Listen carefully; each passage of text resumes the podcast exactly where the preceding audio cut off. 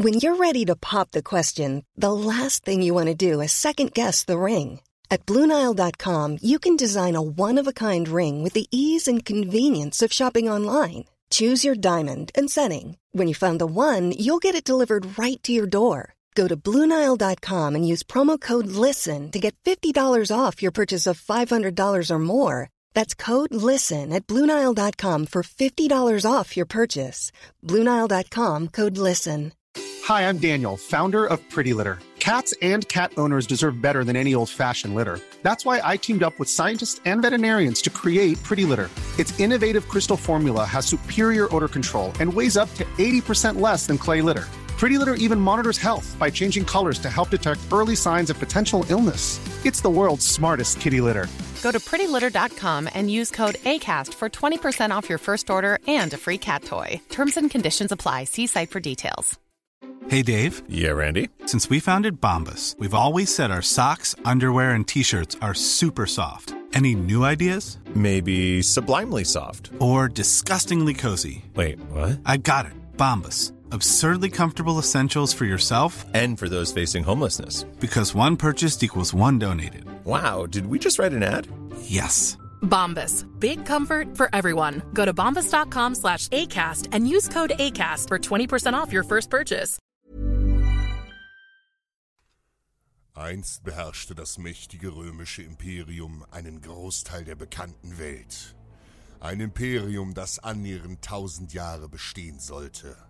Schwer gepanzerte Legionen, die allen bekannten Völkern und ihren Kriegern überlegen waren, waren der Grundpfeiler der römischen Macht. Zu Zeiten der alten Könige beschränkte sich Rom auf die Abwehr vermeintlicher Bedrohungen und seiner umgebenden Feinde. Auch nach der Etablierung der Römischen Republik hielt diese Vorgehensweise noch an. Nicht selten versuchte man Angreifer durch einen Verhandlungsfrieden zu beruhigen und offene Schlachten zu vermeiden. Nach gut 100 Jahren erlitt die junge Republik Ende des 4. Jahrhunderts jedoch einen schweren Rückschlag. Die Kelten aus dem Norden Italiens griffen Rom erbarmungslos an. Sie plünderten die Stadt, vergewaltigten und töteten tausende Römer. Ohne Gnade wurde die Republik in den Staub geworfen. Doch Rom erhob sich wie ein Phönix aus der Asche. Das militärische Ziel sollte nun nicht mehr nur die Verteidigung der Heimat und der Abwehr von Angreifern gelten, sondern der endgültige Sieg über alle Feinde und deren absolute Unterwerfung sein. Ein Zeitalter der beispiellosen Expansionspolitik und Eroberung begann. Die gepanzerten Legionen Roms marschierten. Einer der berühmtesten Staatsmänner jener Zeit war Gaius Julius Caesar. Geboren im Juli 100 vor Christus, strebte er schon früh nach Macht und Einfluss in der Republik. In jungen Jahren bereiste er den Osten des Reiches, studierte in Rhodos Redekunst und wurde schon bald Statthalter in Spanien und Südgallien. Um seine Macht und sein Herrschaftsgebiet als erfolgreicher Prokonsul zu erweitern, hob Caesar kampfstarke Truppen aus und fasste den Plan, von seiner Provinz Gallia Narbonensis ins südliche freie Gallien zu marschieren. Das Land war schwach und Chaos regierte. Im politisch zersplitterten Gallien herrschte eine Vielzahl von keltischen Stämmen, die sich nicht selten untereinander bekämpften. So gerne Caesar ins freie Gallien einmarschiert wäre, um Ruhm und Ehre zu erlangen, so sehr waren ihm jedoch die Hände gebunden. Römischen Statthaltern war es formal untersagt, ohne staatliche Legitimation außerhalb der Provinzgrenzen militärische Aktionen durchzuführen. Und so musste er auf den richtigen Zeitpunkt warten. Auch andere Völker hatten die Schwäche Galliens erkannt und griffen zu den Waffen. Allen voran der keltische Stamm der Helvetier. Sie bewohnten die kargen Täler der heutigen Schweiz und sahen reiche Beute bei ihren zerstrittenen Nachbarn. Als nun die Germanischen soeben immer häufiger in die Länder der Alpen einfielen, überzeugte Orgetorix, der mächtigste Mann der Helvetier, seine Stammesbrüder zu einem gewaltigen Krieg. Weitere keltische Stämme wie die Boier, Tullinger, Latobriger und Rauraker schlossen sich den Helvetiern an. Annähernd 100.000 keltische Krieger zogen nach Westen, um unbarmherzig in Gallien einzufallen. Doch zunächst mussten sie die angrenzende römische Provinz Gallia Narbonensis durchqueren und baten Gaius Julius Caesar um Durchmarsch. Caesar sammelte eilig seine Legionen und zeigte militärische Stärke. Er blockierte die Bergpässe, ließ Schutzwälle errichten und untersagte den Kelten den Durchmarsch durch römisches Gebiet. Doch diese Entscheidung hielt die Helvetier und ihre Verbündeten nicht auf. Zwar scheuten sie eine direkte Konfrontation mit den Römern, doch in einem gewaltigen Marsch umliefen sie die Provinz und fielen schon bald nördlich der Grenze in Gallien ein. Hier lebte der gallische Stamm der Haedur. Und auch wenn Caesar selbst Eroberungspläne nach Nordgallien hatte, so war dieser keltische Stamm ein Verbündeter Roms. Mordend und plündert fielen die Helvetier in deren Stammesgebiet ein und verwüsteten das Land.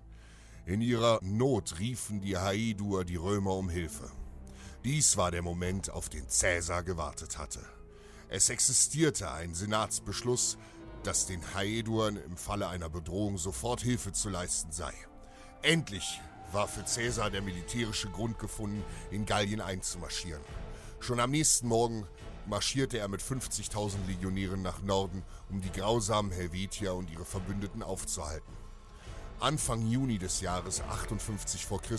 erreichte Caesar mit seinen Truppen den Fluss Saone und sah, wie drei Viertel der Helvetier den Fluss bereits überquert hatten. Caesar griff sofort das nicht kampfbereite letzte Viertel an und machte viele von ihnen nieder, noch bevor der Großteil der Helvetier den Angriff überhaupt bemerkt hatte. Ein gefährliches Manöver, denn schon bald riefen die Kelten zum Gegenangriff. Wild stürmten die Barbaren über den Fluss. Noch waren die Feinde in erdrückender Überzahl, und so zog sich Caesar schnell wieder zurück, um ein strategisch günstigeres Schlachtfeld zu wählen. Als die Feinde bereits die Nachhut der Römer erreicht hatten, befahl Caesar seinen Legionen schnell einen nahen Hügel zu besetzen. Sofort formierten sich die Legionäre in Schlachtformation. Auch die Kelten sammelten sich und bildeten einen dichten Schildwall wie eine Phalanx, deren Schildkanten sich überlappten. Und so begann es. In dichter Linie rannten die Kelten nun brüllend den Hügel hinauf. Doch die römischen Legionäre waren kampferprobte Veteranen. Niemand zeigte Furcht. 50.000 Mann schleuderten ihre Wurfspeere auf den anstürmenden Feind und der Himmel verdunkelte sich.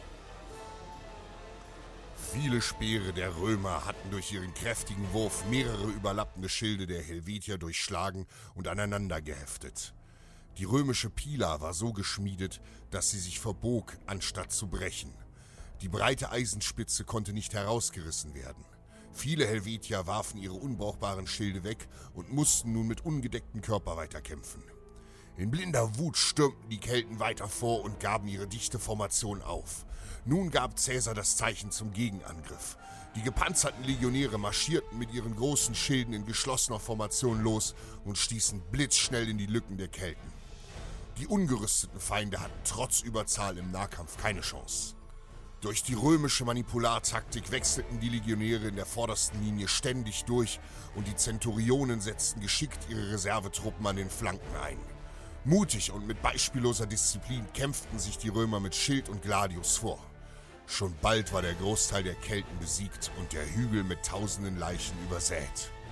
Die wenigen Überlebenden flohen vom Schlachtfeld. Caesar hatte trotz Unterzahl mit Taktik und Disziplin über einen gewaltigen Feind gesiegt und das Tor nach Gallien geöffnet. Veni, vidi, vici.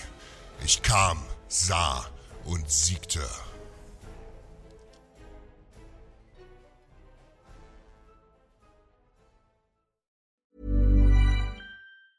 Mom deserves the best, and there's no better place to shop for Mother's Day than Whole Foods Market. They're your destination for unbeatable savings, from premium gifts to show-stopping flowers and irresistible desserts. Start by saving 33% with Prime on all body care and candles. Then get a 15-stem bunch of tulips for just $9.99 each with Prime. Round out Mom's menu with festive rosé, irresistible berry chantilly cake, and more special treats. Come celebrate Mother's Day at Whole Foods Market. Hey, it's Danny Pellegrino from Everything Iconic. Ready to upgrade your style game without blowing your budget? Check out Quince. They've got all the good stuff shirts and polos, activewear, and fine leather goods, all at 50 to 80% less than other high end brands. And the best part? They're all about safe, ethical, and responsible manufacturing. Get that luxury vibe without the luxury price tag. Hit up quince.com slash upgrade for free shipping and 365 day returns on your next order. That's quince.com slash upgrade. Planning for your next trip? Elevate your travel style with Quince. Quince has all the jet setting essentials you'll want for your next getaway, like European linen, premium luggage options, buttery soft Italian leather bags, and so much more. And is all priced at 50 to 80% less than similar brands. Plus, Quince only works with factories that use safe and ethical manufacturing practices. Pack your bags with high-quality essentials you'll be wearing for vacations to come with Quince. Go to quince.com/pack for free shipping and 365-day returns.